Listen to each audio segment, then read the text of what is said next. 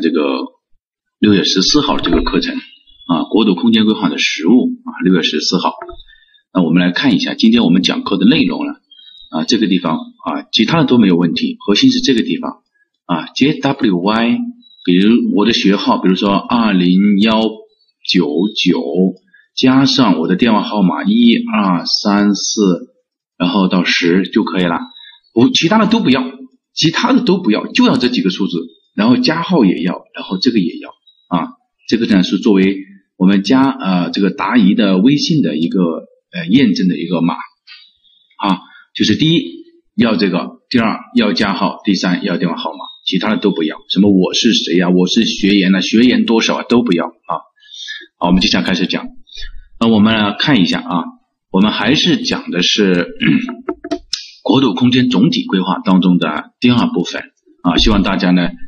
呃，认真听啊！尽管我们呃没有这个没有这个呃数据的这个方面的一个支撑，就是说大家没有做过这个具体的这个国土空间规划，但是呢，老师呢希望我讲完了课程之后呢，你是可以做的啊，是可以做的，是没有问题的啊。我们接下来再来讲。那么在上一节课我们讲了这个啊市域的规划，然后讲了这个啊三条线，特别是讲这个开发边界线。然后讲这个用途管制，对吧？基本上讲了这么多。那我们在讲这个过程当中呢，我们说到了两个。我们这一节课讲的是市域的啊，然后这个地方讲的是什么？是线啊，三根线啊，特别是讲了这个呃开发边界线。哎，开发边界线呢，就涉及到一个规模，对吧？规模和它的什么发展方向？这个呢，我们已经啊，规模和发展方向。这个我们已经讲了，那么今天这节课呢，我们主要的来讲一下啊一些比较细微的，也就是什么呢？就是用地布局啊，用地的布局。什么叫用地布局呢？就是说我现在知道了我需要多少的规模的用地了，我也知道我整个用地往哪方面去发展了，但是我整个用地的是怎么布局的呢？对吧？啊，这个我们一步一步扣呃这个呃扣下来的。那我整个用就是我哪个地方布居住用地，哪个地方布工业用地，哪个地方布仓储用地，说白了就是这么一个道理啊，所以呢叫用地布局哈。那么我们看一下，其实呢还是在落用途的这个地方啊，还是在落用途的这个地方。只是前面呢我们是讲了呃这个用地性质是怎么样的啊，我们说呃分区分区之后呢就是落用途了，对吧？那现在落用途没有问题，那么如何来落用途才是问题？就是说我工业用地到底在什么地方？居住用地到底布置在什么地方？啊，这是这么一个问题。啊，那么就是今天我们要讲的用地布局这一块啊，用地布局这一块。好，呃，非常重要的啊，这个是已经干的不能再干的活了啊，呃，一点水分都没有啊，希望大家认真掌握。老师呢，这个当然也会逐条的呢给大家来解读一下，就是对于。国土空间规划总体规划的评价方法，我们需要从一些点上去理解。总共呢，老师呢给大家总结了啊十三个点，十三个点的每一个点呢，我都会去呃给大家讲一下。我在这个地方说一下哈，呃干的不能再干的活了啊，干活。那我们在呃评价的时候，我们第一个就要想到它是否和主体功能区、国土适宜规划、上位指标。江河湖库的相关规划，就是相关专项规划相衔接的问题。这个呢，每年啊都有分的。就是我们在做国土空间规划的时候，对吧？我们是一定会存在这么一个问题：看它是否和主体功能区，其实也就是上位规划，呃，国土空间总体规划当中的适宜规划，也就是它的前面那一部分，还有就是上位给的指标不能有冲突。比如说，我上面给的指标，你耕地保有量必须要有两百公顷，那你的耕地保有量最好只有一百公顷，这个就叫什么？不符合上位指标。第三个就是江河流域的一个相关规划，因为我们呃总体规划是相关规划的基础，但是呢，如果说比如说我是一个市，对吧？然后省里面编制的一个相关专项规划，一个流域的，那我这个市的总体规划要和这个相关专项规划进行相衔接。也就是上位的相关专项规划。我们之前讲举例子，就是说，呃，武汉的这个要和呃长江经济带的这个长江流域的这个哎相关呃流域的这个国土空间规划去进行呃这个衔接，对吧？进行对接啊，指的是这么几个概念，这是第一个。第二个就是是否准确把握了城市在国家和经济社会发展中的地位，也就是说，你整个我我这个地方呢，其实本质上还是和主体功能区有一定的关系，但是呢，它这个地方是经济和社会发展中的地位，那么所以呢，就和主体功能区还是不同的。比如说，你这个地方就是处在国家啊经济和社会发展中比较落后的地区，那么你就要看一下你整个的城市的，就是说你这个城市的。性质和职能，就是和这个建设目标是否匹配，对吧？那有可能是不匹配了，就是你的论据是不充分的啊，论据不充分嘛，那当然是有问题。第三个就是人口规模啊，人口规模呢，上一节课呢我们也讲了，就是你要和呃经济发展水平、城市化的水平以及水资源啊这几个要素呢什么，要有没有受到制约？你要看一下你是否是合理的。第四个就是是否运用了科学的方法来进行认证，比如说你这个用地的规模是否是从现状的水平，还有就是和实际资源出发。那我们在进行呃用地的时候，我们已经说了啊，比如说你不能低于六十五，对吧？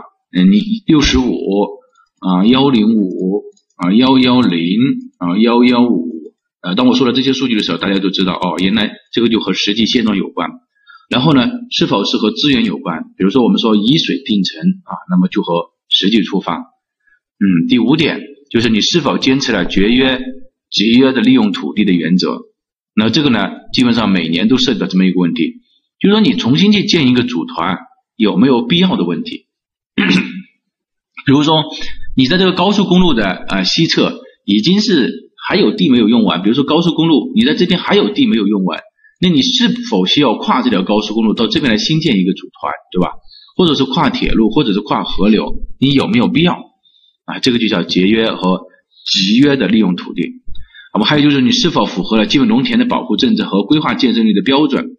啊，这个呢也是常考的点，就说你不能去什么，不能去侵占基本农田，不能去占用这个基本农田，还有你这个建设用地的标准，比如说你人均建设用地指标是否符合？有没有突破国家的指标啊？像这两个，呃，我们上一节课呢其实也已经展示过了，对吧？上一节课也已经展示过了，就是很显然就是你侵占了这个发展方向，你侵占了这个基本农田，你突破了这个建设用地的标准，你当然是有问题的啊。第六个就是关于居住公共设施啊，就说各类用地的布局是否科学。那么这个呢就是什么？就是你自身要对，比如说工业用地摆在哪个地方？居住用地摆在哪个地方？仓储用地摆在哪里？啊，对外交通摆在哪里？这个呢，就是什么？就是原理的内容了啊，原理的内容就是说城市规划原理当中，我们对于这块讲的很清楚。但是今天呢，我们还是会对它进行一个讲解啊，因为我们要照顾呃百分之八十的人，那百分之八十的，因为大家可能有一些他只报了实物的，那我们也要把这一部分内容呢重新讲一下，因为它很重要嘛，对吧？啊，还有一些第七条就是你这个历史文化地方特色啊是否得到了有效的保护，然后第八条就是各类建设用地的比例是否科学啊，比如说你工业用地达到百分之四十了，那你你说呃，比如说一个旅游城市啊，一个旅游城市，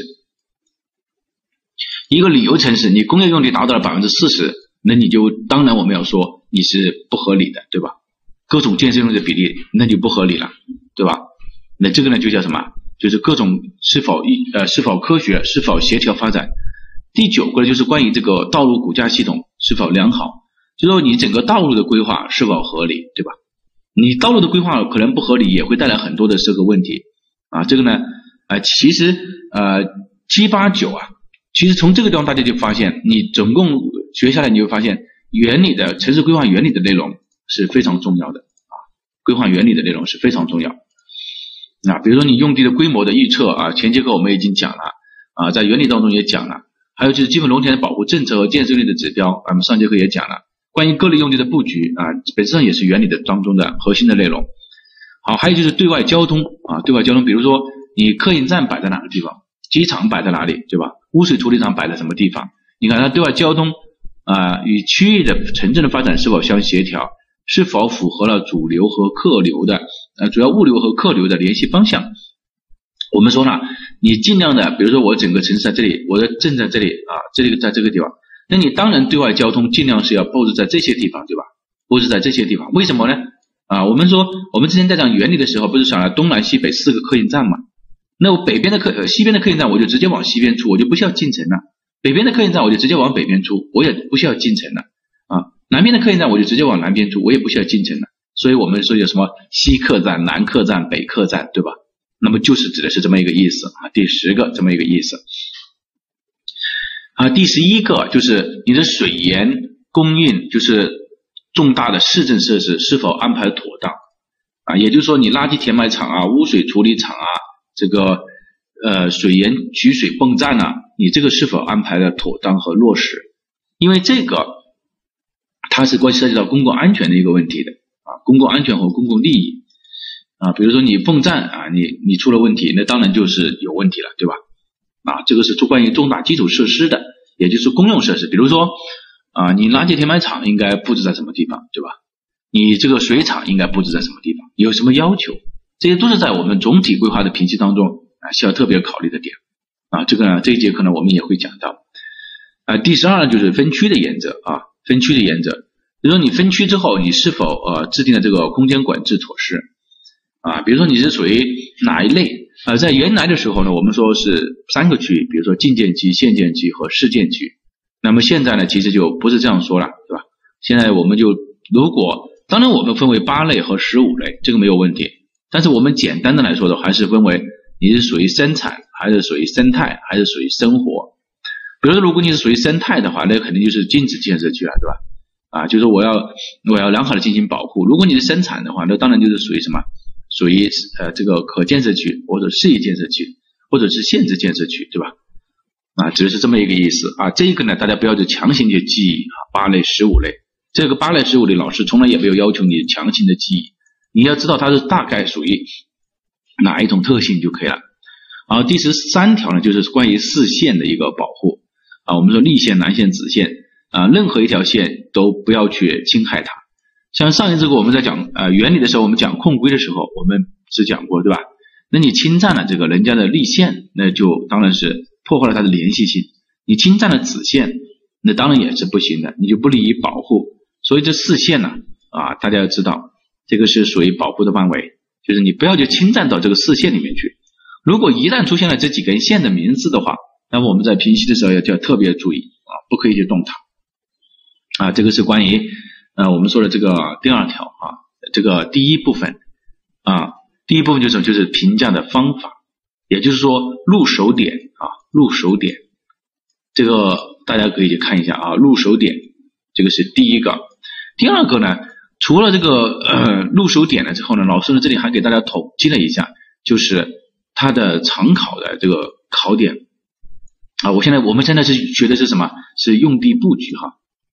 前面呢，我们都是讲的就是很大的一方面，比如说城市的性质啊，这个多少开发边界，往哪方面去发展啊，然后还讲了这个呃需要多少用地规模啊。现在假如说前面那些我也都有了，我也知道我的用地发展了，放我在这个地方呢，我也知道我需要多少用地了，呃也划定了。那我现在就是我各种用地的布局要怎么布局，对吧？那我结合这个布局，我们来谈它的评价。在布局当中呢，啊考点内容哈。以工业用地为焦点的考了百分之十六点四，也就是说，它这个的比例是很高的，看见没有？啊，就是你不能和工业用地相邻呢，你有没有设置防护地带呀？还有就是你不能设置在上风向啊，你有没有防护啊？这些都是属于工业用地的。而交通为焦点的考了二十点五，也就是对外交通这块，它考的比较多。比如说你线路场站的位置对不对啊？对吧？我们说了这个，呃，这个叫什么？铁路编组站的位置对不对啊？你两侧的用地对不对啊？比如说你是交通性主干道，但你两侧布置的全是商业性的服务设施，那这个显然就不对。你用地的中间对不对啊？对吧？你这个呃，比如说我们说了，这个不可不能把这个交通围死，对吧？不能把这个交通围死。你有没有设置什么相应的推进和防护啊？这个呢，就是说你所谓的用地中间对不对？比如说你这个省道有没有穿越这个整个城区啊？那么对外交通，对外的公路有没有穿越城区啊？啊，这个都是不允许的啊。然后呢，市政呢考了这个百分之十三点七。那市政主要是搞什么？就是垃圾长埋田啊、污水处理厂啊、油库啊这个等等这些。还有一个就是啊，生态安全和焦点考了百百分之十三点七，就是涉及到比如说风景名胜区，你看每年都考啊，水源地也是每年都考啊，基本农田湿地啊，像这种呢，基本上出现了，它当然就是考点啊，出现了就是考点。然后有些其他的啊，考百分之二十点七啊，这个将来大家可以看一下，哎，就是一些什么呃区域经济型啊，就是城市的选址啊，中心区的选址等等这些问题哈。像这种问题呢，本质上就是我们前面讲的那一部分问题，大家知道吧？其实就是我们前面讲的那一部分，就是说市域规划和主体功能区啊，包括我们前面讲的那一部分。当然还有一些城市规模的核算啊，就是人均用地啊、工业用地的比例啊，这个大家都很清楚了。还有就是这个绿地的景观的一个防护，我倒不觉得大家不需要去记这个，大家主要知道我们这个重点是啊工业用地的布局、交通以及生态安全啊，这个呢是我们用地布局的。重点啊，用地布局当中常考的点，呃，其实这个百分之二十点七呢，就是我们前面讲的市域和和什么呢？格局，也就是三三根线的这个问题啊，用地和格局啊，这个呢考的是。那么大家如果通过这几个分析，你就发现，其实核心就是掌握这几个点，那你基本上呢，总体规划这个评析的内容，你就可以拿到很多的分了，对吧？拿到很多的分。像这个城市规模的核算呢？我觉得你你你就算讲不讲，其实你现在都应该很清楚了啊，因为我因为我们的课程是讲的很细的啊，一次课程就是两个小时啊，两个半小时啊，这讲的很细的啊，所以呢，大家我觉得听完了课程之后就考试啊，就是对一般的知识点是没有问题的啊，这个是关于这个呃总体规划常考点这么一个问题啊，常考点。好，我们接下来再来看一下啊，接下来再来看一下。就是关于总体规划的一个评析的一个细节。啊，当然这个呃，我我可以这样说哈，从到为止这几张 PPT 都是都是很干的哈，都是很干的啊。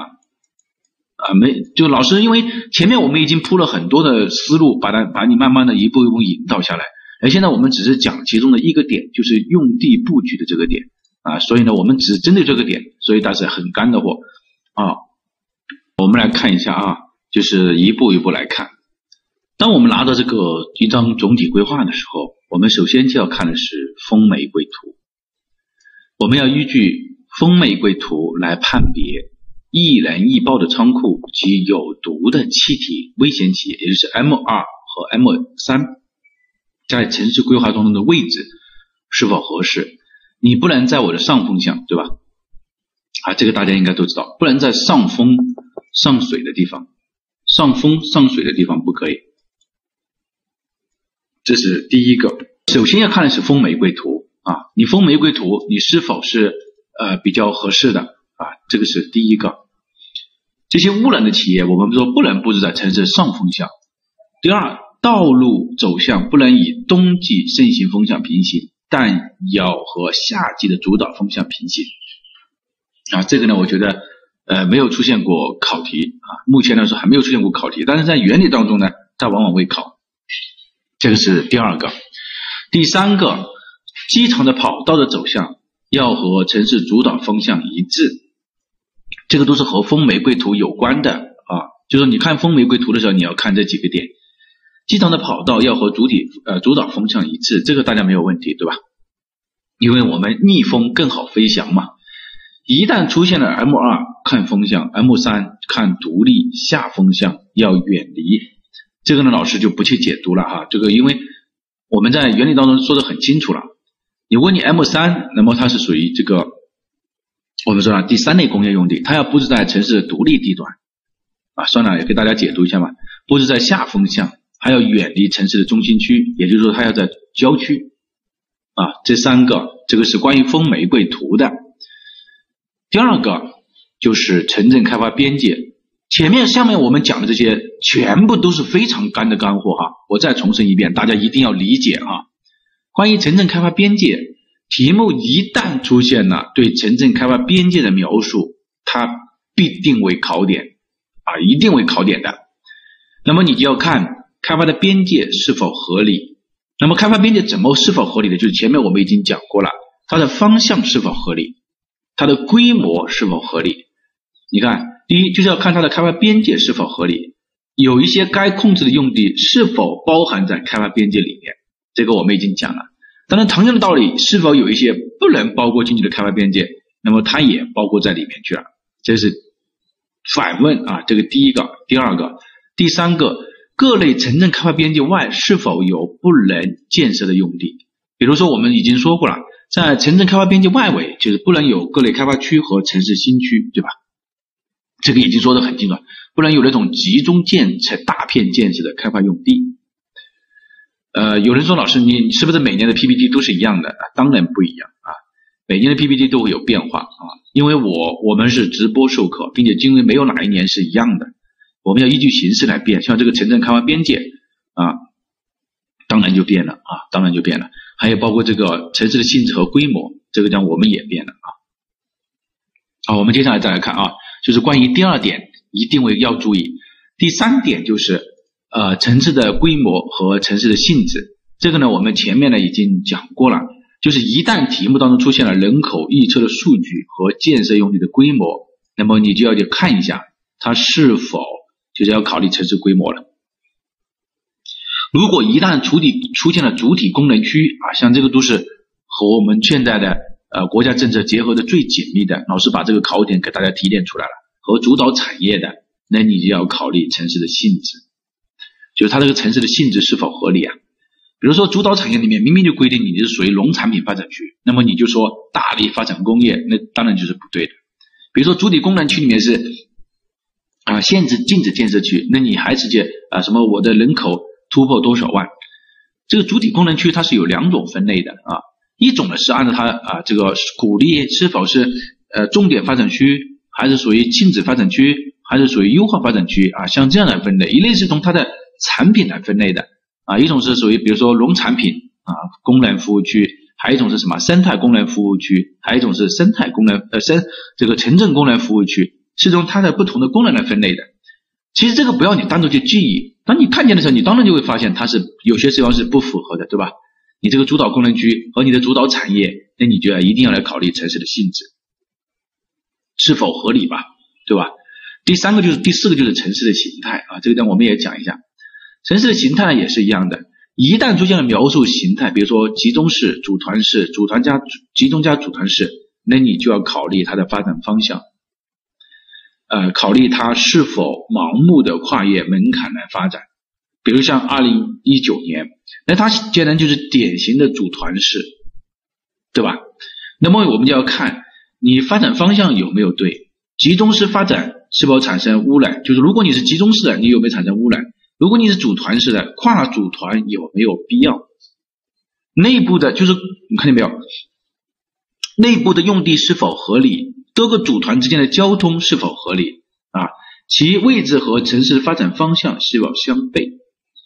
因为这个，我觉得大家是最容易得分的，就是它无非就是两种，一种是集中式，一种是组团式，当然还有一种是集中加组团式。那么这个多年没有考过，那么你你还你一旦出现这种，你就发现哦，集中式它的优点或缺点是什么？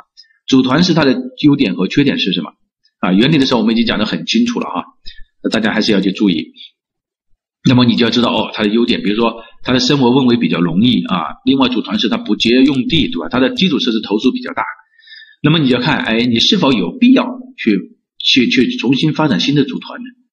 你看没有？比方像二零一九年、二零一七年、二零一三年、二零一零年都出现这种跨铁路、跨去发展啊，跨江建设，基础设施投入高啊。你像像跨高速公路，你看像我们这二零一三年的这道题目啊，你跨一级公路还跨河流，你还侵占了基本农田，那都都是没有必要的。啊，出现这种城市形态的描述，一定要拿分。啊，第五个就是关于建设用地的选择，那我们要贯彻就是合理利用、节约用地的原则，对吧？然后呢，不要去占用耕地，啊，这个呢新增的就是不要去占用耕地，不要去占用基本农田，就这个意思。每一年呢，这个地方都有两分，每一年都有两分。大家如果你但凡去看一九年、一八年、一七年，都有两分。像出现这种考点呢，就是往往还有同学达不到点，我也不知道为什么。以前我都说的不想说了啊。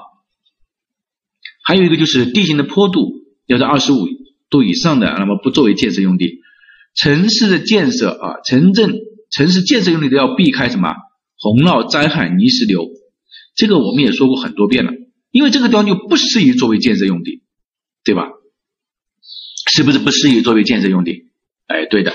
那所以我们在城镇开发边界的时候，如果像住在这种地方，它刚好住在我们开发边界的边缘，可划入可不划入的时候，那像这个就不能划入嘛，对吧？同样的道理，我们在城镇开发边界的发展方向的考虑的时候，出现了洪涝、泥石流的时候，我们也不能从这个方面去发展，对吧？还有就是矿藏区啊、军事古迹要避开什么呢？也就是说，像这种城市的这个建设用地要避开什么呢？风景、自然保护水源地啊、水网湿地、基本农田啊，要避开这些。这个呢，就是关于呃总体规划评析的细节。第一步就要看它的风玫瑰，第二个就要看它的范围。第三个就要看它的城市定位，第四个就要看它的城市的形态，第五个就要看它的每一种用地是否选择是合理的。啊，那么通过前面这种描述呢，呃，我们主要的讲的是什么呢？大家可以看哈，一个是评价的方法，一个是评价的细节，出现了什么就评价什么。我们讲的是规划的用地的布局哈，已经说过很多遍。比如说今天我们讲的主要是用地的布局，本质上呢其实是原理那部分的内容，但是侧重点不一样。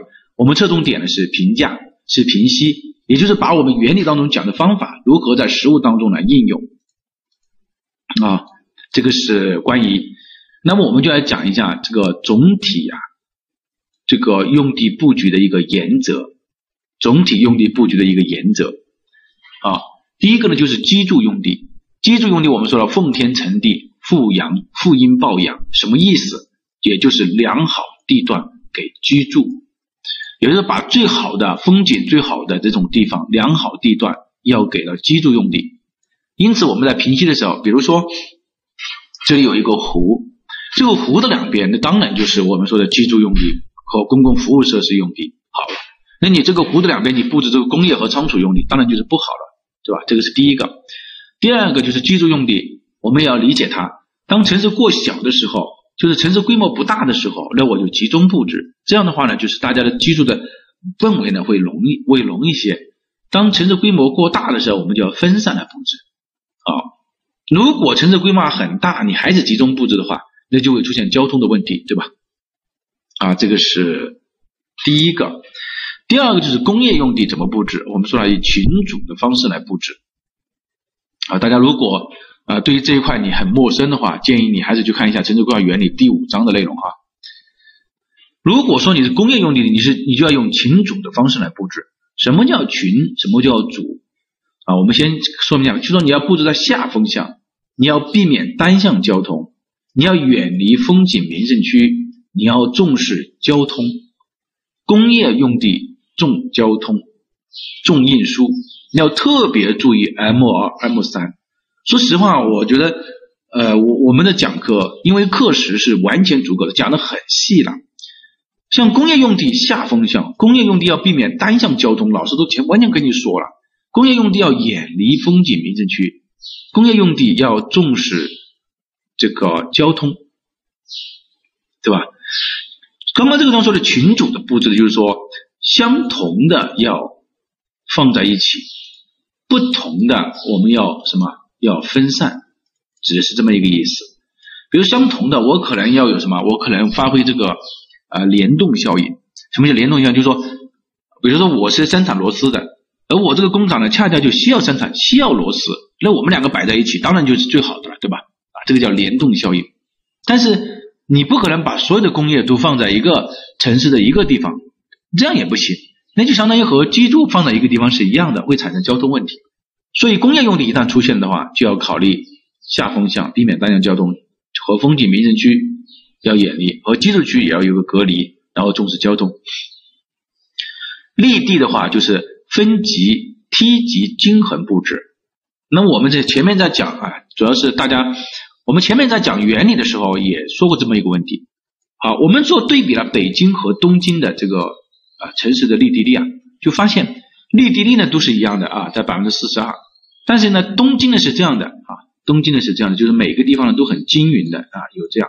但是北京呢，北京呢是怎么样的？北京呢是这样的，你看都是百分之四十二，但显然是哪一种好呢？显然是这种均衡布置的要好嘛，对吧？并且是分级梯级布置的均衡要好。比如说，十五分钟生活圈要布置一个，十分钟生活圈要布置一个，所以这个就是均衡梯级布置的原则。结构要清晰，形成点线面。你要配合什么呢？河河流、山体来配合来协调。特别要注意的是廊道和势廊啊，像这种呢，就是老师已经分析了所有的真题啊，把这个最核心的内容给大家看了啊。这个是立地。第四个就是物流仓储用地。那么物流仓储用地要布置在哪个地方呢？小城市就单独设置在城市的边缘，便于什么呢？便于啊这个分散到城乡。就是我通过小城市，哎，我通过到我这放在城市的边缘，我作为一个批发市场也好，作为这种物流集散中心也好，我一旦拿走了之后，我就直接什么？我就直接去其他的县城，或者是我到乡镇里面去，作为在城市的边缘，靠近铁路、公路、河流或者是城乡集散的因素，对吧？这个小城市的物流仓储用地。如果说大城市的话呢，要集中和分散相结合。什么叫集中和分散相结合呢？就是同类的集中，同类的要集中，不同类的就要分散。那么为什么要这样呢？啊，我们说啊，就是如果说假如你全部集中在某一个地方的话，第一是交通会出现很多问题啊，比如说大家都要到这个地方去硬卧，然后货货运交通呢全部从这个地方就出来，对吧？那交通会存在问题，这是第一个。第二个就是我们说了战备也不影响。什么叫战备？就是说打仗的时候，假如说你的物资全部全部摆在这个地方。那当然就是优先，兵马未动，粮草先行，优先攻击的就是你这个地方。那我当然是要分散来，当然就好了嘛，对吧？这个是第二个。其实呢，除了这个集中和分散，还要大家还要注意一个问题啊，注意一个问题，就是说我们有一些呃 W 二和 W 三，它是既不集中也不分散的，就是说呃它是在独立地段，它是在独立地段啊，独立地段下风向。并且地势比较低洼的地方，我们原理当中呢，举了一个例子，比如说我这个地方是一个航空加油站，什么叫航空加油站呢？啊，或者说你就是呃战备储油库吧，那你这个储油库应该要布置在城市的下风向，并且低洼的地段，一旦有危险的时候，它最多就在这个地方进行一个爆炸或者燃烧嘛，而并不会什么，而并不会到这个地方来进行爆炸和燃烧。那么大家可以看一下，就是网上说的那个呃油罐车爆炸，然后啊这个。那个威力很大的，对吧？那你通过这几个，你就发现它确实是什么？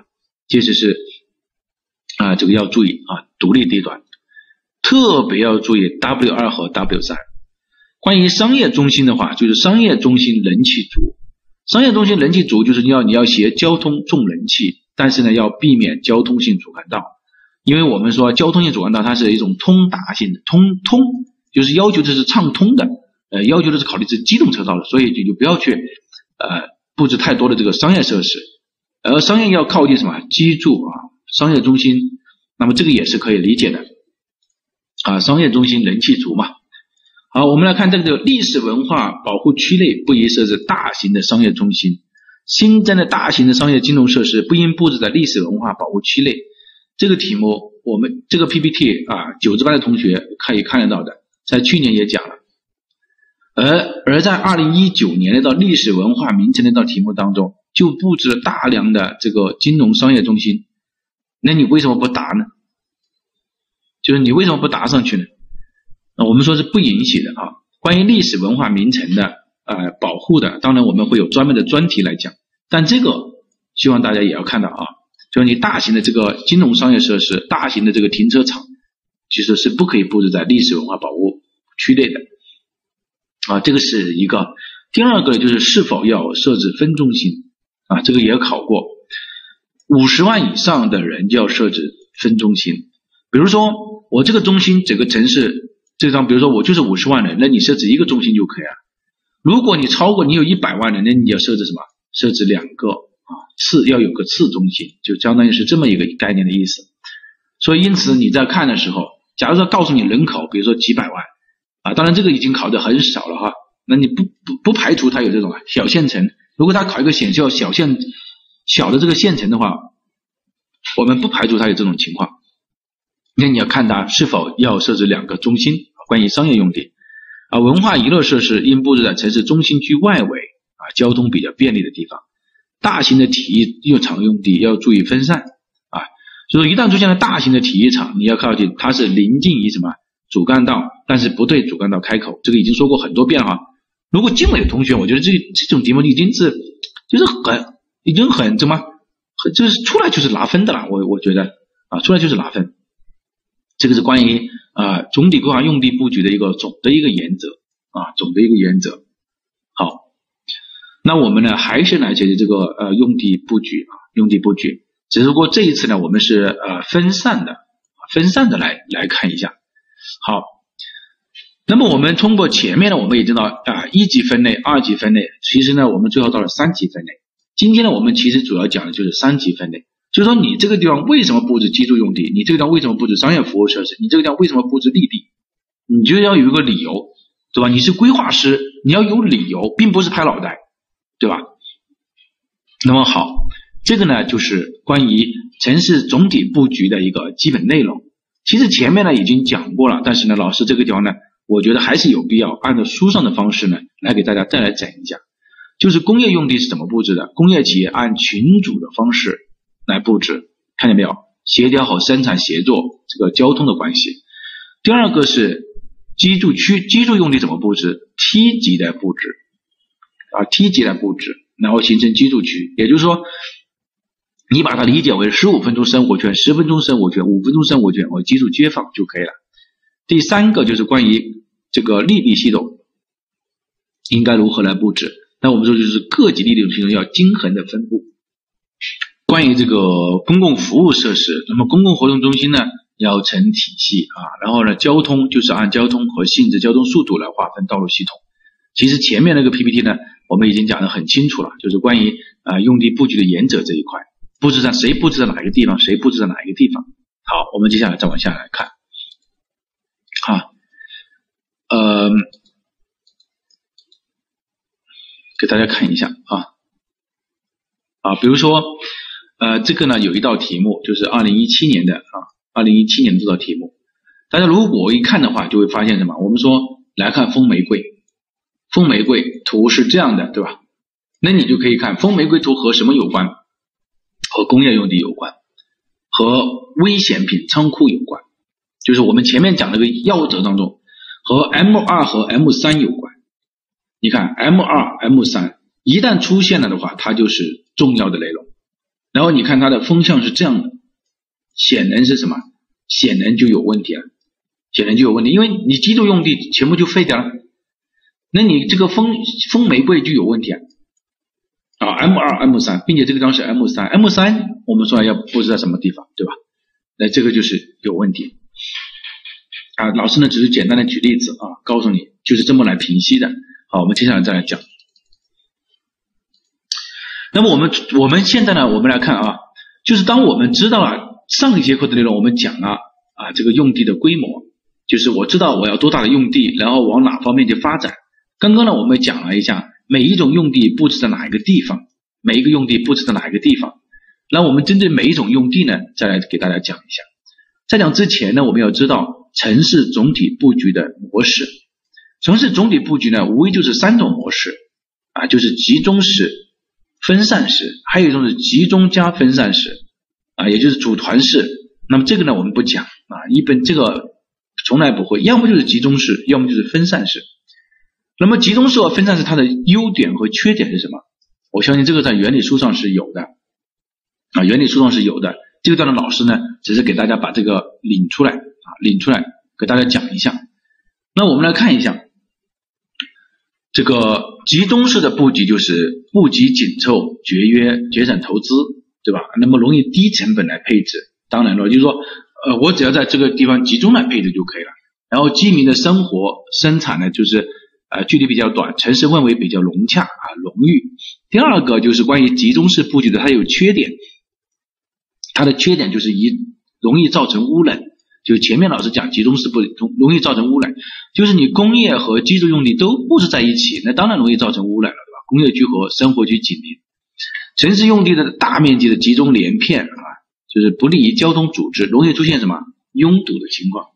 就说你的全部是集中布置在那个地方，那当然那一片的交通越往中心区，它交通流量就越大，就越容易什么这个呃越容易堵车。第三个就是不会出现这种摊大饼的现象，对吧？就是一圈一圈的往外发展，这个是城市集中式布局。一般集中式布局呢，出现在地势比较平坦的地区，啊，地势比较平坦的地区。第二就是分散式布局，分散式布局，也就是说它分为若干个组团，组团之间呢，大多是被河流、山川啊、矿产资源或者是对外交通系统分割。那我们刚才讲了被什么？被高速公路分割，被铁路分割。组团之间呢，一般有便捷的交通联系。它的这个是它的优点是什么呢？就是布局比较灵活，它的用地比较具有弹性啊。当然了，我就说我用地分的比较开，我每一个用地之间，那么它都是有用地的，所以我有弹性。第二个呢，就是它接近自然啊，环境优美，对吧？第三个就是各种要素的布局呢，井井然有序啊，疏密布置。它的缺点就是分散，就是不节约利用土地。像二零一九年那那么分散，而显然就是不节约利用土地。然后各个城区不易配置统一的基础设施，分开的建设的成本比较高，城市的氛围呢不融洽，居民和生活的成本比较，出行的成本比较高。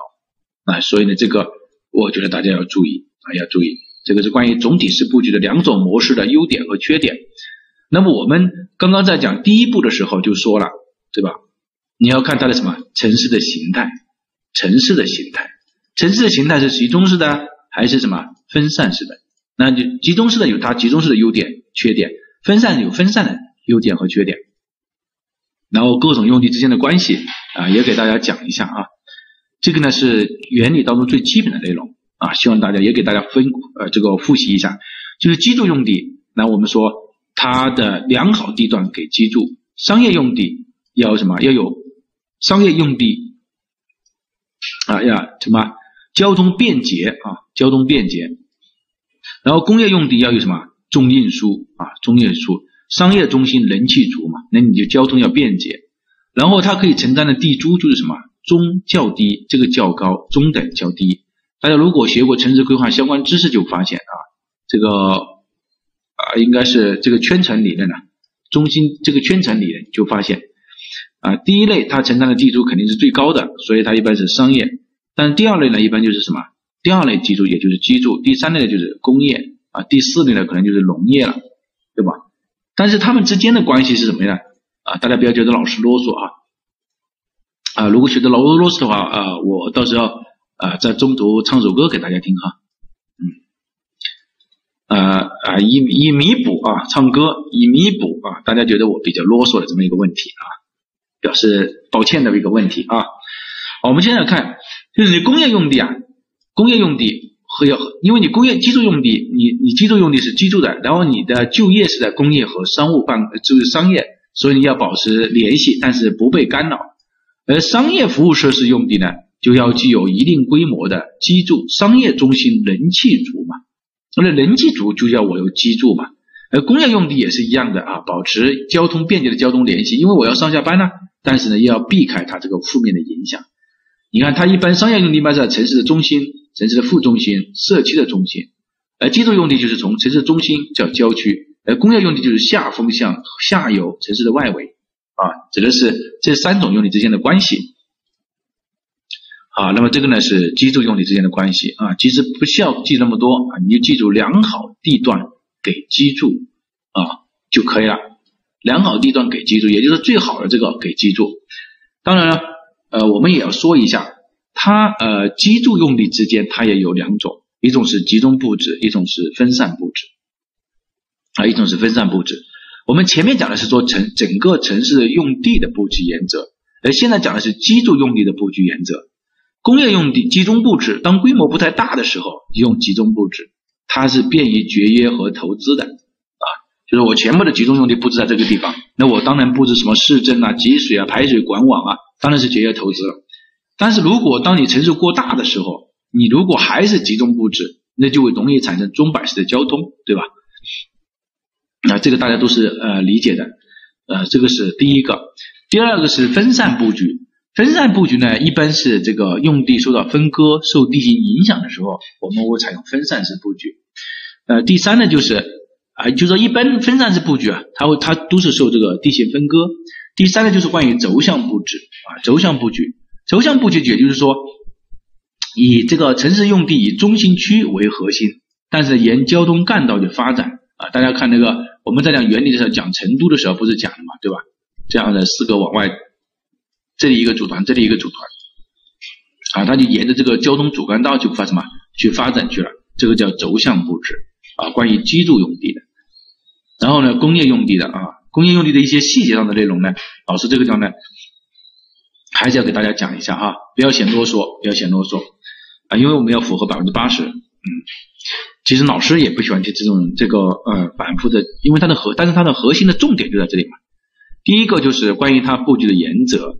那我们要知道，工业用地要靠近能源工程和水文地质，不能在七度及以上的地震区啊，这个说的很清楚了啊。第一就是说，你工业用地它的地形的坡度是百分之五到百分之二，它喜欢的它适合的坡度是百分之五到百分之二，也就是说，比如说你超过百分之五了，那当然就不适合用来布置工业用地。这个大家在日常做规划的时候就很明显。你通过阿格基斯一分析啊，坡度在那个地方，那如果超过百分之五，那我们认为这个地方就不适宜规划为工业用地。然后呢，就是不能在七度及以上的震区啊，这个工业用地，土壤的耐压呢是每平方要大于十五吨啊，然后高出最高水位零点五米啊。大家如果还记得我在原理当中讲过啊，就知道我们是分了一种是中小企业啊，一种是一种是小企业啊。小的工厂，还有一种是什么啊？大中型的工厂。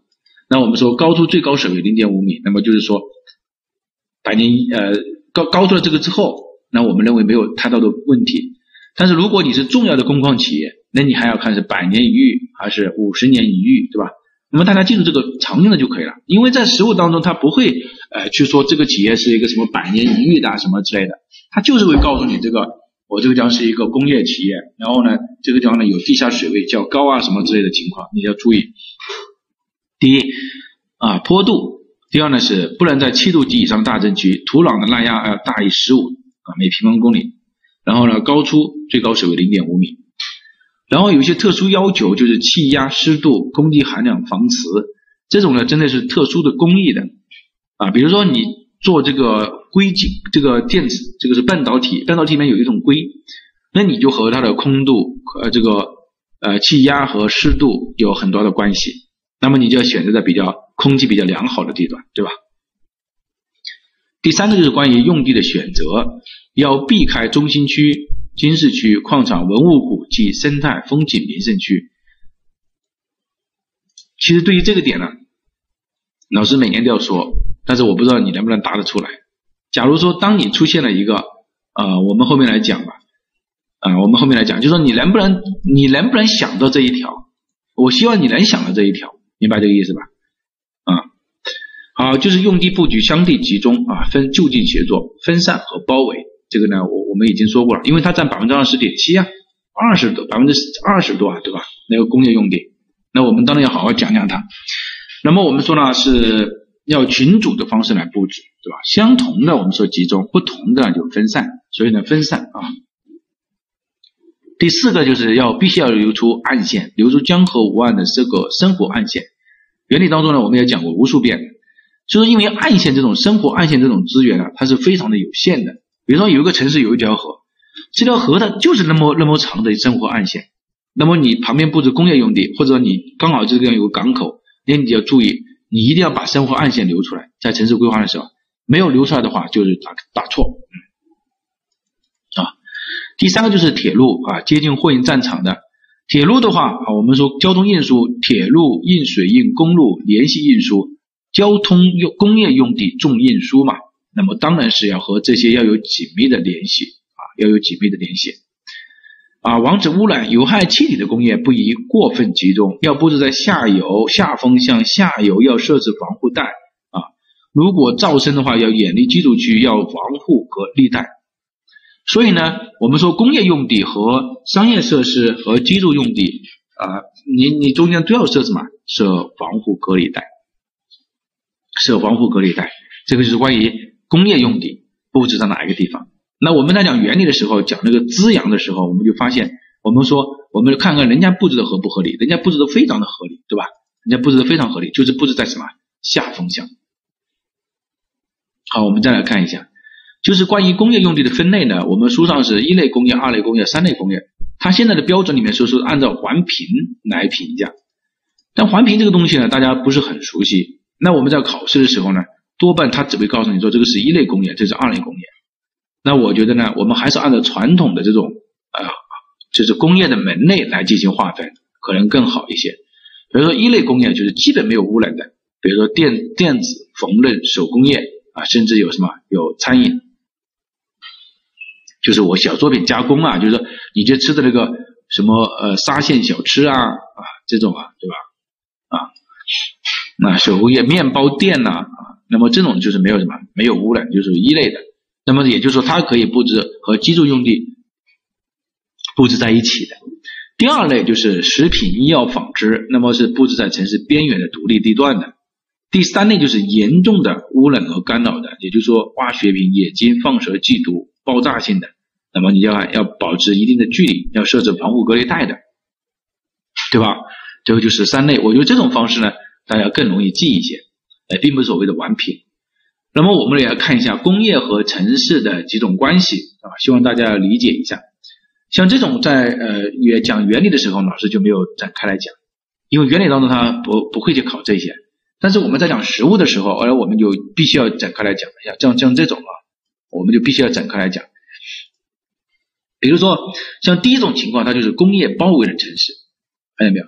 那么工业包围的城市，那我整个城市以后的发展就有问题了，对吧？那我城市以后的发展就有问题啊，这种方式要避免，就是要避免工业包围城市。第二个就是单向压力啊，这个呢我们讲什么是单向压力？比如说我整个就大家都生活居住是在这个地方，然后呢在这个地方这么多工厂，当然是要有人来上班的。你看它这个地方只有这么一条啊这个公路啊，当然后期它增加了两条公路啊，增加两条这样小的路。像这种啊，你主要的公路这种，这个就叫单向交通压力。所有的人上八点钟全部往这边去，五点呃六点钟全部往这边回来。这几条路是一，这条路是一定会堵死来的。这种在二零一七年的时候，我我来看一下啊，刚刚那个，啊，看一看，哎，不不是这个，呃，是哪一个啊？哦，等一下，我我记得有一个啊，就是比如说这里，然后这地方是工业用地，有一条河，然后这里有一条路进去，然后这边呢就全是这样，只有一条路，这边是什么？中心城区，大家可以看得到，这边是工业。这种就是典型的单向交通啊，典型的单向交通，这种应该要达得到吧？啊啊，这种应该达得到。好，这图呢，呃，老师呢，这个是简化的一个图，对吧？简化的一个图，我们来看一下，二零一七年这个地方啊，你看这这个这个地方，这个这个这个交通啊，这边是呃工业区，大家可以看见，这个是工业用地啊。工业区，然后呢，居住的全部在这边，典型的单向交通，我不知道有多少人达到这个地步。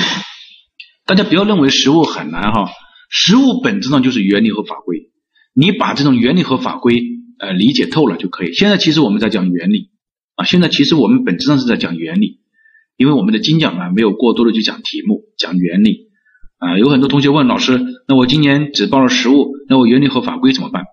啊，我可以正面的回复就是这样的。第一，涉及到的重要的实务当中的原理和法规，老师当然是会讲的，这个是没有问题的。但是我们也不得不说的意思就是说，你不可能和像原理和法规一样讲的那么细致，讲的那么透，这个也是需要注意的。像原理当中有很多的内容，它在实务当中我们认为它涉及的量并不是很大，那我们就不会去讲。像这种涉及的技长这个涉及的原理的比较多的，那我们肯定会讲。法规也是一样的。啊，法规也是一样的。好，那我们就要相互理解，对吧？我我这个也是站在同学的立场啊，我把它讲细一点。第二种就是污染企业要远离市区和居住区，像这个化肥厂啊、磷磷肥厂，这个就属于什么？属于三类：化工工业、化学工业、冶金工业。那么就要远离什么？市区和居住区。像一旦出现了这种 M 三啊，那大家就要相当注意。那我们在前面在这个地方的时候，我们就说过了，是吧？这个 M 三，你看，它就和居住用地摆在一起，当然是有问题的，当然是有问题。好，第四个就是我们说的企业要协作，要布局要紧凑。那我们通过这几个地方，你会发现，就叫什么？这个叫联动效应，就是刚刚老师举例子的。比如说，我鼓风机、微型电机厂，我这个我把它这个地方就非具有联动效应，因为我是属于什么同类的，那我就布置在一起，然后我可以节约节约土地。同什么叫同类？就说你也不要避免避开我，我也没有必要避开你，那当然就是什么？当然用地就很紧凑了，用地就很紧凑。所以这几种啊，但凡出现一种，你都要知道你要平息。这个是关于工业用地的。工业用地呢，其实还有一个就是我们说的工业用地的分类和用地布局的这个关系啊。他听过原理的同学啊，包含一下啊，考虑一下其他的这个同学啊，又或者你就再听一下啊。那我们首先呢要考虑的是什么？是风向，风向，风向，风吹来的方向啊。这个首先就把这个定义呢给大家搞死。什么叫呃风吹来的方向？比如说这个地方，那么就是 N N E 这个方向，就是风吹来的方向，它就是属于主导风向，它就属于主导风向，这个叫风吹来的方向啊，这个是第一个啊，主导风向，这个是第一个。第二个，主导风向的上风向，并不等于最小风平的下风向。比如说啊，不是。主导风向的下风向，比如说主导风向的下风向，当然是这个风向，这个地方，对吧？就是呃西偏南啊多少，或者南偏西多少，就这么一个方向。但是最小风平的上风向，那么我们认为是这个风向，这个是最小风平的上风向，对吧？啊，西偏北多少，这个是最小风平的上风向。首先要把这两个概念搞清楚。主导风向的下风向不等于最小风平的上风向啊，这是第一个。第二个呢，老师这个地方给大家深深的讲解一下，就是关于风玫瑰图的这么一个几个概念。比如说，你你你这个风是这样吹过来的，主导风向这样吹过来，那我这个当是基础用地，那我当然工业用地对基础用地没有太大的影响了，对吧？我主导风向，我常年的风向都是这样吹的，那我工业我这个基础用地在上风向啊，基础工业用地在下风向啊，对吧？那我主导风向是这样吹的。那最小风平呢是这个样子，那我当然是主导风，呃工业用地和居住用地是平行的，然后呢我这边又是最小风平，风基本上没有风吹过来，所以这个也是合理的，对吧？第三个呢就是说我的主导风向不一定，我的主导风向的大概的范围是在这个范围里边，那我这样来吹的话，那我把工业用地布置在这个下风向，那当然也是合理的。当然还有这种方式，就是你这样吹你的，我这样吹我的，也是平行关系。没有什么呃相互的影响，对吧？而下面这个也是雷同的啊，比如说我有两个主导风向啊，像这种有像像这个有两个主导风向的，那我要布置什么？两个主导风向我应该什么？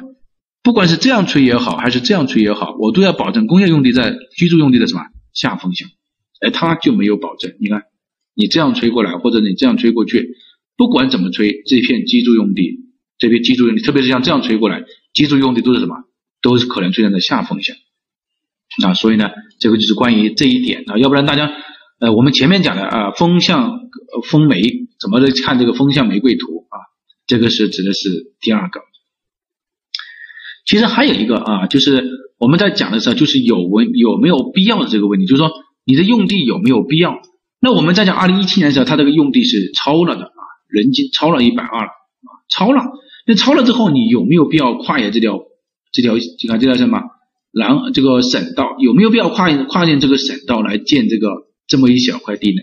啊，我们认为它没有必要的啊，所以呢，也就是我们前面讲的用地规模这么一块。好，接下来往下讲这关于工业用地的啊，物流仓储用地的也是一样的哈啊，我已经说过啊，这个我们在原理的时候我们讲的是原理这一套，实物的时候我们讲的是实物这一套，我们偏重的是平息。比如说你用地分类分为一类、二类、三类。那么我们按照老的是分为普通仓储、危险品和露天堆场。大家，如果你从这个你就发现，也是同样的道理的。你出现了 M W 二，你就知道。W 三 W 二，你就知道。W 三，你就知道。要着重来看它。啊，着重来看它。比如说我们举例子，小城市单独布置在城市的边缘啊，我们已经讲了。啊，靠近公路、铁路，便于城乡聚散。大中城市的话，要集中和分散相结合，也那前面也讲了原理，同类集中，不同类分散。大家如果单独自己去看书的话呢，可能就很啰嗦啊，很啰嗦有什么时候集中啊，什么时候分散了？我觉得这个老师给大家总结出来了。啊，三类布局啊，如果是远郊的、独立的、特殊的，就是三类啊。记住，三类这个仓储用的布局，它要布置在什么呢？城市比较低洼的地段，并且要和使用的方向一致。啊，我们来看一下，比如说我举例子，这是一个城市啊，我要一个磷肥厂啊，不是磷肥吧，就是我一个危险品仓库吧。我这个储储油库啊，我这个储油库有一个危险品仓库。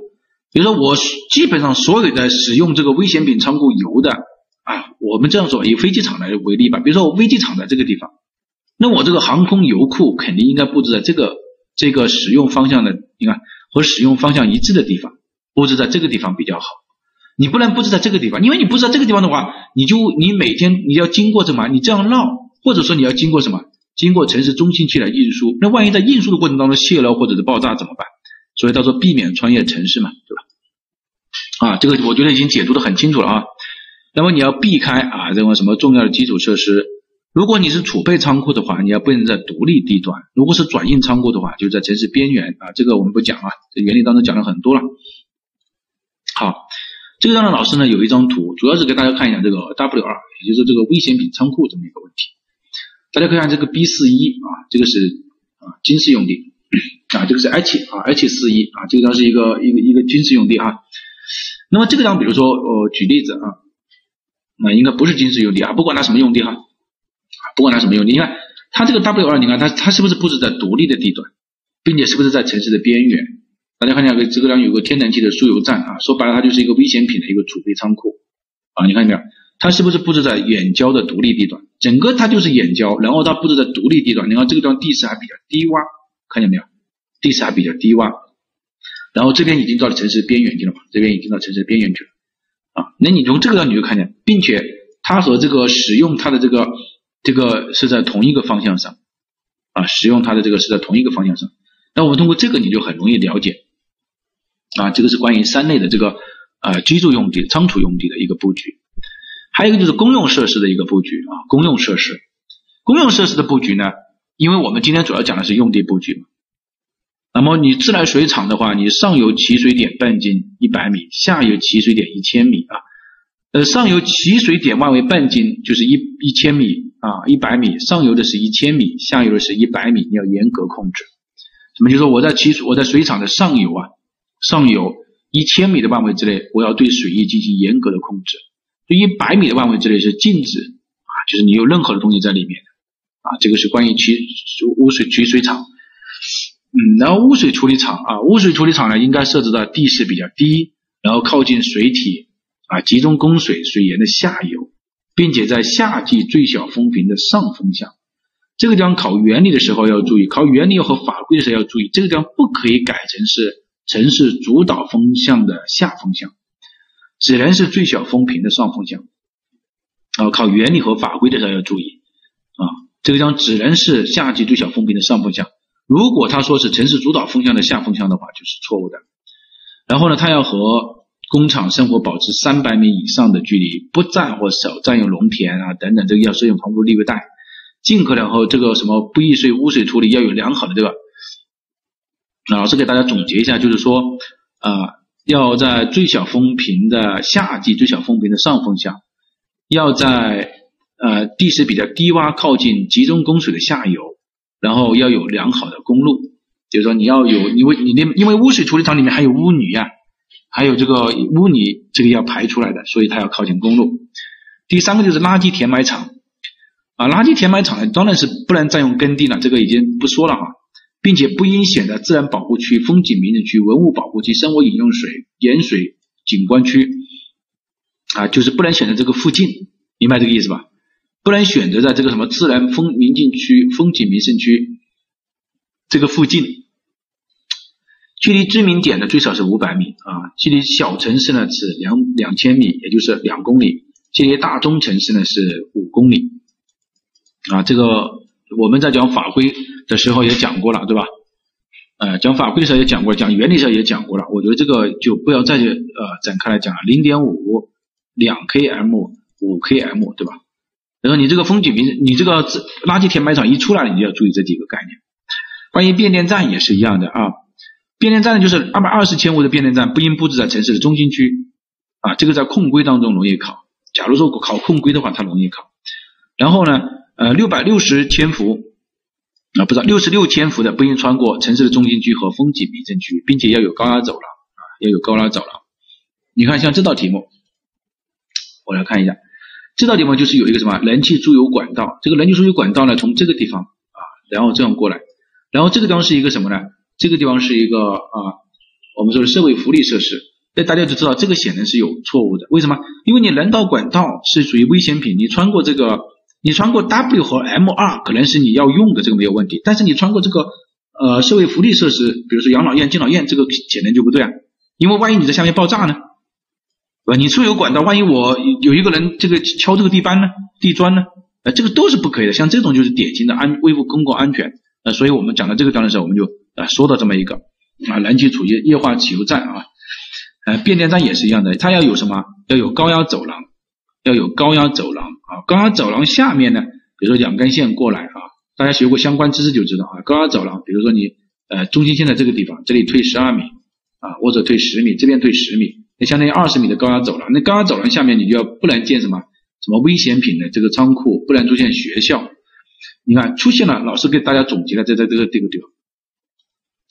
出现了电力廊道，必须注意远离市中心区危险地段、风景名胜区，看见没有？啊，这个让老师给大家总结了，因为你出现了的话，就可能会引起爆炸的啊，所以我们说要远离。还有就是液化石油气的储备站也要选在城市的边缘，田间最小风平、上风侧啊，液化石油气啊，要远离这些油库啊、飞机场等等，是不是？啊，这个是关于公用设施。其实讲到这个地方，大家就发现我们讲了什么呢？讲了居住用地应该布置在哪个地方，有哪些特点？讲了工业用地应该布局有哪些特点？讲了仓储用地应该布局有哪些特点？讲了什么呢？公用设施有哪些特点？那我们把我们还有几种就是交通，嗯啊交通，还有就是什么啊这个呃这个是公用设施，我们还有一个什么就是公共服务设施。公共服务设施我们刚刚已经讲过了。是分级的成体系的布置啊，对吧？那么因为这个呢，因为它在布置在任何地方都可以的啊，它没有自身并没有太大的伤害性，所以我们没有单独拿出它来讲。那我们讲到这个当中，我们就把整个城市的用地布局基本上讲完了。首先呢，我们来回顾一下。首先我们知道用地布局的原则，也就是说，老师刚刚从一开始就讲了，我用地布局整体的原则是怎么样的，对吧？啊，比如说我集中布置是有哪些优点和缺点，这个分散布置有哪些缺点和优点，然后每一种用地应该布置在哪个地方？比如说工业用地布置在下游下风向，啊，仓储用地我们说要分散要集中来布置，啊，那么你要看它的小城市还是大城市，如果出现了垃圾填埋场，公用设施又应该如何来布置？我们把每一种用地的特点给大家讲了，啊，那我们来啊做一些题目，比如说。呃，还是一样的啊，回到呃，回过头来啊，先讲一下这个，还讲讲这个呃细节啊，风玫瑰城市开发边界，城市的形态啊，就是有没有必要啊跨跨越这个来建，然后呢，建设用地的选择啊，你你看像这种泥石流、地震危害的地区啊，行洪区这些都是要避开的，对吧？还有一些是什么？就是。嗯，你呃，我看在哪个地方啊？呃，行洪区啊，风景名胜区要避开的啊，这个度有没有？有没有跨越门槛发展的需要？组团式呃，边界是否合理？有没有不能在开发区变设之外的？玫瑰工业用地应该布置在什么下风向远离？好，我们来看啊，比如说我这个地方啊，这个是一道呃题目，他说某市的东南啊有二十五万人啊。某市呢有东南高速公路啊，大家可以看见啊，这里有一条高速公路，然后这里也有一条高速公路，这一节也有一条高速公路啊，然后呢设有客货兼营的火车站一座啊，这个火车站呢是属于交通交通这一块的，所以我们今天呢暂时不讲它。西边有一个湖泊啊，东南方向东南方向这边是去特大城市啊，特大城市七十公里。西北及某地级市啊，地级市五十公里，那当然是往这边的辐射效果更大。啊，确定该是以发展无污染的工业和旅游服务业为主导性的综合性城市，对吧？啊，发展无污染的和旅游度假为主的。他说，规划呢以河流历代为轴，贯穿城市东部啊北部，把这个城市呢分为了三个组团啊，也就是说它是属于什么分散组团式。啊，分散组团式的优点和缺点，大家就想一下啊，优点是什么？缺点是什么？北城区的北侧为全市的公共活动中心和居住区，南侧为工业。啊，大家可以看见没有？单向交通。我们在讲工业用地的时候，我们就讲，它是这片呢全是工业和仓储用地，这一片是居住用地，这片是就是典型的什么？我们说了，产城没有融合。所以现在为什么我们要讲究的是产城融合？就是为了避免这个钟摆式的交通啊，早上全部从这边出发，晚晚上全部从这里退回来，钟摆式的交通。好，我们来看。从这个角度我们知道它是分散组团；从这个角度我们知道它是有问题的啊。南部为工业仓储区，东部新规划为居住区啊。东部也就这个新规划为居住区，有无有有无必要？有无必要？因为我们分散组团式的特点就是说它是不集中的，对吧？分散的，不节约集用土地的，跨越高速公路来建设这种有没有必要？呃，当然是没有必要了。这个地方当然也是单向交通是不对的，对吧？这个地方当然是分散式组团是有它的缺点啊，不节约不利用土地。然后呢，他说规划两座度假区。大家如果看的话，当然大家第一次看哈，大家如果看这个地方是一个什么啊？看它这个，它这个地方是一个呃呃，看图例我看记住长足水面防洪堤，看见没有？这个是防洪堤。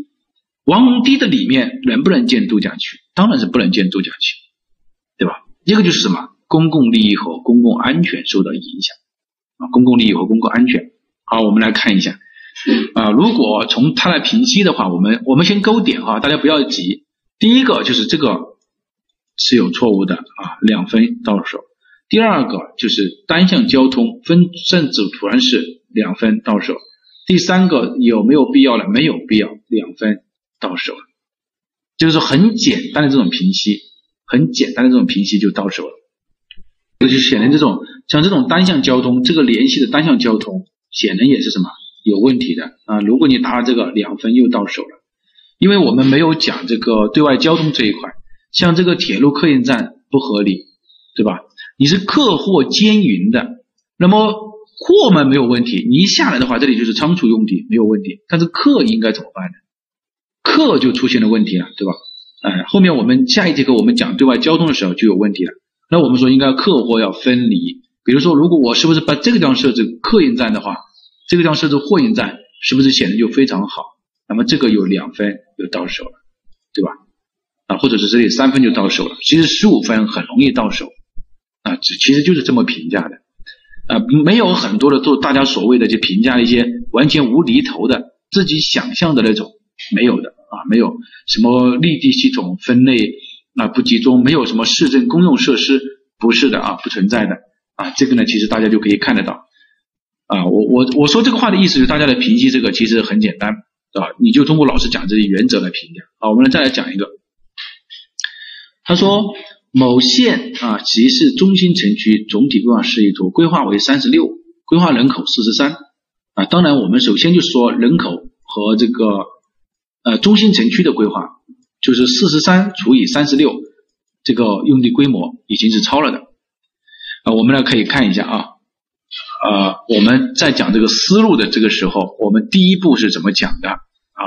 这个很重要啊，同学们啊，比如说你这个有没有科学的预测用地规模？你节约有没有节约利用土地？这个是它的方法嘛？但是如果我们从具体的老师讲的细体的细节来说，也是出现这种问题。一旦出现了人口和数字，必须要考虑城市的规模，所以这两篇才是什么？才是打老虎的工具啊！大家不要急哈。有人说唱歌的事情怎么没没唱呢？啊，等一下会唱啊，不要急啊，这个比唱歌重要，对吧？啊，因为老师要把这个问题讲清楚了。那你就可以看一下啊，首先呢，这个地方就出现了，那我们就要考虑，那么人均用用地规模啊，两分到手了。该市确定发展以高新技术产业和物流为主导的综合性。那我知道它的产业的定位啊，高新技术产业和物流为主导的。规划工业用地百分之三十五，呃，比例结构，我们说比例结构啊，因为为什么我我这个地方说它的比例结构这里不合理呢？假如说呢，因为你是发展高新技术产业和呃这个物流主导为主，那么这个是第一个啊，你这个地方是规划工业用地，并不是产业用地，对吧？那我们当然可以说它是不太合理的啊，我们只能说是它不宜啊，就是你现在指出它的不当的地方啊，我们不能严格说它一定不对，但是你可以指出这一点。好，为三个骗局，也就是分散组团式啊，其实这个套路，如果大家如果听了经纬的课，我觉得像这种套路啊，呃，不管你是属于专业的还是不专业的，其实很容易啊。分散组团式它就必然有几个缺点，有哪几个缺点呢？交通联系不便，然后呢，呃，钟摆式的交通就出来掉了。这个很容易看出来，对吧？然后呢，有没有必要啊？我们说，其实本质上已经指出它的用地规模是超过的，那么有些时候就没有必要了，对吧？那我们说这个当指出来它的用地比例超了，我们不指出它有没有必要。但是这个单向交通这个太明显了，单向交通，你看，其实你从前面这个题目也是一样的，单向交通。铁西区主要为产品物流和居住区啊，铁西区铁路的西区啊，你看这一片啊。那么你看，这边是这个居住用地。那我们来看啊，我们当时也要来看这个风向和水流啊，风向和水。好，我们来看一下，你通过这个线路你来发现的话，这个物流仓储用地布置在什么呢？它的上风向啊，物流仓储用地布置在它的上风向。其实关键这个还不是什么，良好地段给居住，你没有给到居住啊。这么一个好的北湖，我们说了良好地段给居住，那你良好地段全部给了仓储和物流去了，所以这个显然也是不对的啊，显然也是不对的。良好地段给居住也是不对的，是吧？然后呢，三个组团之间的联系，你看这里只有这一个联系，这个地方只有这一个联系，这种交通联系是有问题的啊。我们问他啊，然后我们来看，你看中部围绕老城区围绕北湖规划建设金融和行政中心的一个新城。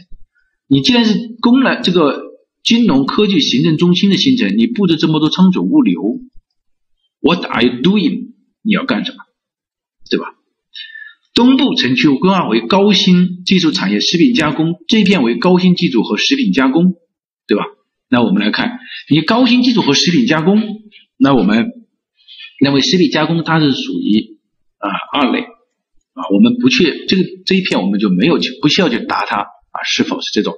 但是我们认为，它这个居住和工业这样参差来布局啊，当然也是不对的，当然也是不对的啊。其次呢，我们还有一些啊，就是整个呃这个里面，因为它涉及到用地嘛，并没有涉及到什么提到我们的市政公用设施，市政公用设施，因为这个题目呢相对来说呢要早一些啊，相对要早一些。好，我们来看一下它怎么回复，用地规模啊有问题。布局呢有问题，分散组团式这个地方是一个问题，这个地方是一个问题，对吧？就是你你这个布局啊，这个地方是一个典型的一个问题，对吧？这个地方也是典型的一个问题啊。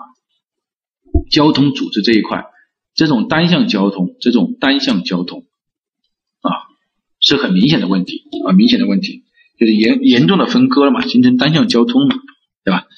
其实大家如果后面我们没有学到，还有一个交通的问题，就是我们说用地性质和交通不匹配啊。前面已经讲过了，比如说你这条道路当然是从火车站出来的，相当于类似像一条什么交通性主干道一样的。你是交通性主干道，你两侧就不能布置太多的商业服务设施和公共服务设施，因为它根本就什么就快不起来。你两边都有进进出出的人，怎么快得起来呢？啊，所以这个点，因为我们没讲交通，所以老师这个点就简单的提出来一下。啊也是一样的啊，我们再来看，比如像这个是二零一七年这道题目啊，他说某县级市中心城区的总体规划示意图，二零三零年的时候人口二十一啊，城市建设用地二十二，那么你就用二十一除以啊，你用二十二除以二十一啊，看看它有没有超，啊，没有超，没有超的话，那他说居住用地占比百分之四十五，居住用地占百分之四十五，比例是不是过高？啊，比例不知道它过不过高，因为是百到百分之四十嘛，当然是比例过高。但是我们还要算一下人均用地啊，比如说你这个建设用地二十二乘以百分之四十五对吧？啊，除以二十一，它已经到了四十七了。这四十七的话，我们说大于三十八啊，所以呢，这个要要什么？啊，要提出来，也就是老师前面讲的，一旦出现了数字，你就要进行核算，城市的规模用地是否合理。该市具有丰富的农业林业资源，对外交通便捷，有河流绕过城区边沿，北部啊为林地啊，这里是林地，看见没有？北部为林地啊，南部为基本农田，南部为基本农田。西部为荒地啊，西部为荒地。你看，向向西大力发展工业仓储，这边是工业仓储；向南跨国道建设现代基础新城，跨国道啊，又来了啊！你本身用地够了，那你向往向南方面，你占用了基本农田两分啊。城市向南发展没有必要啊啊，增加了这个投资的力度啊两分。这个向西发展汪地向西发展工业仓储用地没有问题，单向交通有两分啊，单向交通有两分。像这种很容易占用你你很容易出来的这个问题啊，很容易出来的，其实就是这这反反复复就这几个点在这里考。比如说这里也是工业用地对吧？那你这个工业用地和居住用地之间是要什么？是要隔离的，你没有隔离，哎，两分，对吧？你两分到手。然后呢，我们没有讲道路啊，讲了道路就发现这个道路切割三体啊不合理啊，两分。我们我们暂时还没有讲啊，因为你你讲的，你就发现这个道路你怎么能？你看它是这样的高速公路这样这样过来的，那你切割这个显然是不合理，并且这个呃高速公路至市区，高速公路穿越城市中心区，当然也是不合理的，对吧？两分。这个从这个就大家可以很明显的发现，它不管怎么评价，我无外乎其实就是那几个点。其实大家掌握了之后就发现很简单啊，很简单。像这个你没有隔离嘛，良好地段给居住啊，你给了，那我没什么好说的，对吧？那你这个呃，这这就这个高速公路，你看穿越城市中心区，并且你这里有什么？你这里是呃，就直接切割三体了，这个是不对的啊啊，其实相对来说还是比较简单，对吧？相对来说是很简单的。再来看一下这个案例啊，其实都很简单。他说某市啊，位于我国南部沿海地区，市域内现有中心镇一个啊，中心城市一个，然后呢，一一一般镇有六个啊，一般镇有六个，就是每个县啊，相当于是这样有六个啊，中心城镇啊，也就是说县中心城镇东北侧向河流有一条中心岛，这个河流这个地方有一个岛叫中心岛。他说在东南部有甲、乙、丙三个港口啊，甲、乙、丙三个港口。按照规划确定啊，依托甲港啊，这个甲港为渔港，乙丙为货港啊，所以这个是渔港，这个是两个是货运港。那我们来看一下，按照规划方案，你依托甲港发展化化学工业，哎，当然是错误的。为什么？因为我是渔港，你怎么发展化工产业呢？啊，这个当然就两分。依托乙丙港发展重化工啊，这个我们暂且认为它是可以的，因为它本身就是属于。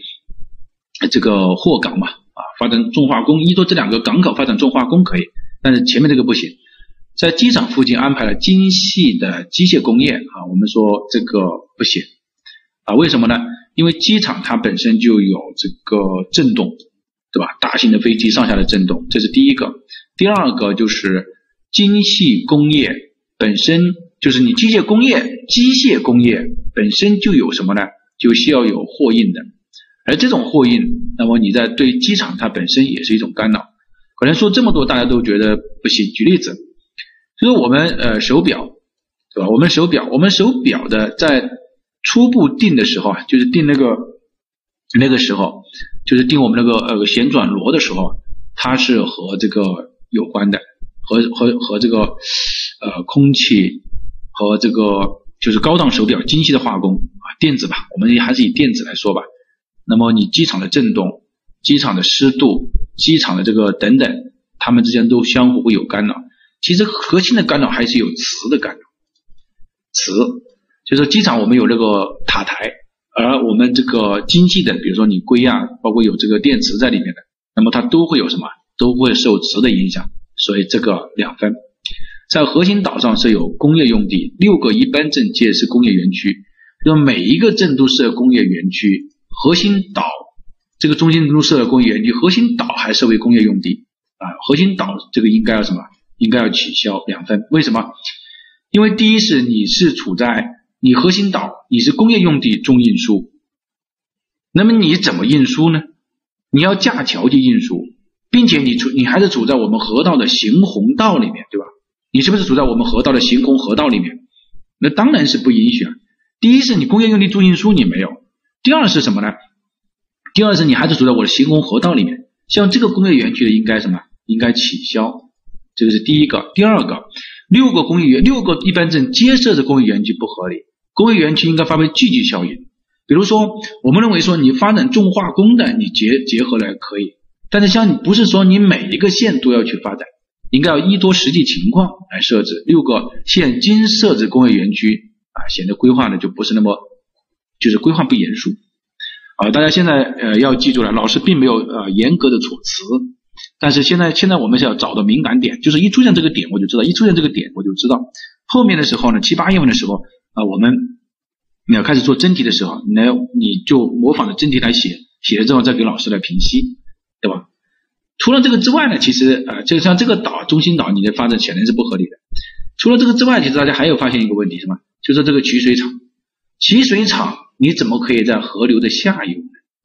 你看这个中心镇在这个地方，对吧？那你处在河流的下游，你起的这个水厂，河流怎么用呢？你应该布置在上游，你看，并且你又把这个中心岛啊，你规划为工业用地。你还要在工业用地的下游，这显得你这个就是有矛盾的。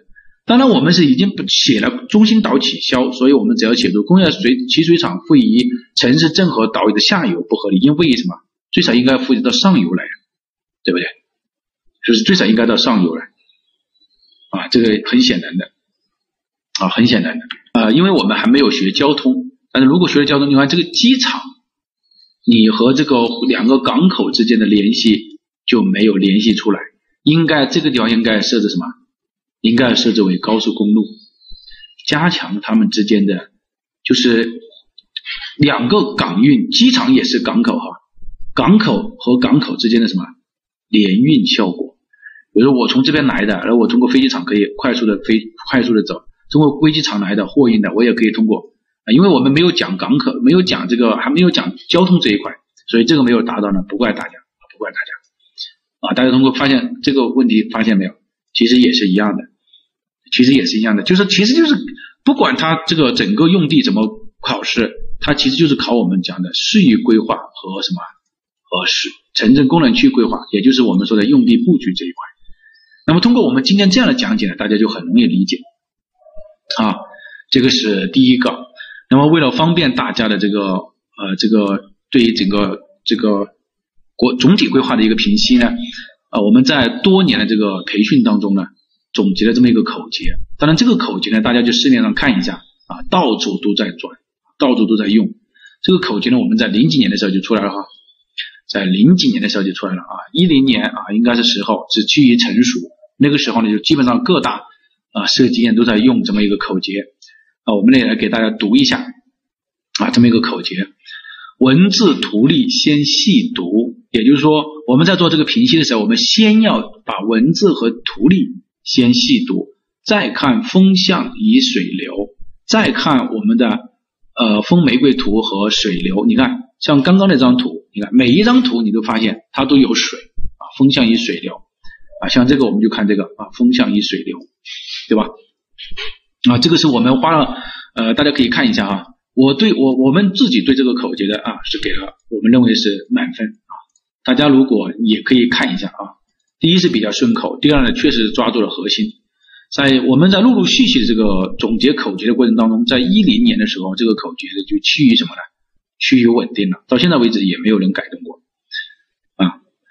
呃，再看风向与水流，商业中心人气足，也就是我们刚刚讲商业中心要人气要足，它要结合居住用地的布局，交通便捷好胡富。这个商业用地应该啊要交通便捷。良好地段给居住，上班不必跑长途。也就是说，我们说要产城融合。前面讲了，举个例子，前面讲了举很多，上班不要跑长途啊，包括这个上班不要跑长途。你看，这就是机械的分工所导致的啊。良好地段给居住，上班不必跑长途。工业用地重运输，污王污染大户吸黄富。我们说啊，工业用地我们是强调的是要布置在什么对外交通比较便捷的地方，然后呢，如果有污染的话要设置防护隔离，易燃易爆要隔离，转运便捷建仓库啊，转运便利建仓库。那我们也刚刚也讲了，我们说仓库应该布置在什么对外交通比较便捷的地方啊，公共绿地宜均布。我们说整个公共绿地应该什么不能，我们分析讲讲这个东京和北京应该什么要均匀的布置，滨水地带多种树。旧区新区要兼顾，文化遗产要保护。啊，文化遗产后面我们会来专门来讲。我们当然是要保护文化遗产，里面不能建大型的这个市政设施啊，商业设施都不可以建。干国干道骨架要清楚，两侧用地要相符。其实呢，这个地方呢，因为没有讲，但是呢，我们从这个题目还可以看得出来，这个就是两侧用地要相符。任何人从这个地方一看就知道，这条路从火车站一出来，这条路当然是一条主干道。但是你主干道两侧，你大家想一下，你从火车站一出来，本来你是想快速的走的，结果这条火车站两边全是这种公共和商业服务设施，那你这个用地肯定是走不快。那就叫什么？这个用两侧的用地不相符。道路间距要适度，一般内密而外疏，港口要有疏港路，生活岸线要留足。啊，我们在讲原理的时候呢，这些点呢讲的非常的清楚啊。道路间距，比如说啊，一百五到两百五，三百到五百，五百到呃呃五百七百到一千二啊，一千五到两千五啊，指的是不同的道路等级啊，不同的道路间距。一般内密而外疏，港口要有疏港路，其实就是这个地方啊。老师呢，其实就是这个地方啊。老师因为没有讲的这个，我我适当的就没有讲那么深。像这种港口，你是要有疏港路的。这个港口之间也要也要进行连接的，那么最好就是把这条高速公路你要延过来。我们在讲原理的时候，讲那个吉利汽车的时候，就是讲那个五呃九华九华的这这个规划的时候，我们专门讲了港口要有疏港路，对吧？生活岸线要留足，机场进城走快速啊，端侧净空需关注，高速公路不穿城，过境公路擦边溜啊。这个呢，我们下一节课我们会来讲到，也就是讲。交道路交通这一块我们会讲到，希望大家呢啊下一节课我们能更好的学习啊更好的学习这一部分。那么为什么我们城市总体规划讲这么多呢？因为城市总体规划当中的原理适用于控规，适用于乡镇规划，也适用于历史文化名城保护，所以呢我们会讲的多一些啊。大家不要担心这个课程的问题，严格的按照我们经纬的走。你既然选择了经纬，你就相信经纬。其他的，我觉得你不要去过多的去关注。我觉得经纬，我我自己认为吧，从其他的不敢说，在助规这个辅导上面，应该是遥遥领先啊，首屈一指的。这个我觉得没有什么好说的啊。好，我们通过啊，其实进入了后面之后呢，就进入了这个交通这一块，啊交通这一块。前面这一部分呢，其实是用地啊，用地的布局，用地的布局。下面这个呢，进入了交通啊。那么下一节课呢，我们就讲交通，希望大家来听。好，回顾一下整节呃整个实务。第一次呢，我们讲的是城镇体系规划，就是国土空间规划的体系啊。我每一次课我都要给大家回复一下，希望你不要丢掉。第二节课呢，我们讲的是国土空间总体规划当中的适宜规划，就是我要呃怎么来做。上一节课我们讲的是分区和三线啊，就是呃三三三三线和什么和格局，也就是分区。啊，分区啊，分为几个区。第今天我们讲的就是用地，其实是一步一步下来的，一步一步下来的。啊，讲完了之后，我还会给大家，就是说我们要知道我们为什么要这样来平析，我们要知道我们在讲什么。就是你要，就换个言之，老师也要知道我讲的这没有偏题，你也要知道，我原来老师讲的没有偏题，老师讲的就是在讲规划。下一节课我们讲交通，啊，下一节课我们讲交通。但是如果你听完之后，你就发现，其实我们现在就是在对国土空间规划进行评析，对不对？啊，国土空间规划进行评析啊，然后呢，呃，特别需要注意的，我再提醒一下呢，就是大家最好是把这个这这些用地布局的细节，就是这老师呢非常的呃总结出来的，还有包括这个考点，你大概要知道，还有就是他这个呃评价的方法，通过哪些来进行评价，才是一个什么？核心，哦，忘记讲，我忘记唱歌了啊！啊，下一次课我一定唱歌给大家听啊！下一次课一定唱歌，谁不会唱歌？哎，刚刚这个同学说谁不会唱歌？当然会唱歌，对吧？谁还做项目的？谁还没去过 KTV 呢？对吧？谁还不会啊搞点娱乐活动呢？啊，唱歌没有问题的哈，到时候唱一首歌给大家听啊啊，欢迎大家打赏啊啊！这节课讲到这个地方，大家啊辛苦了。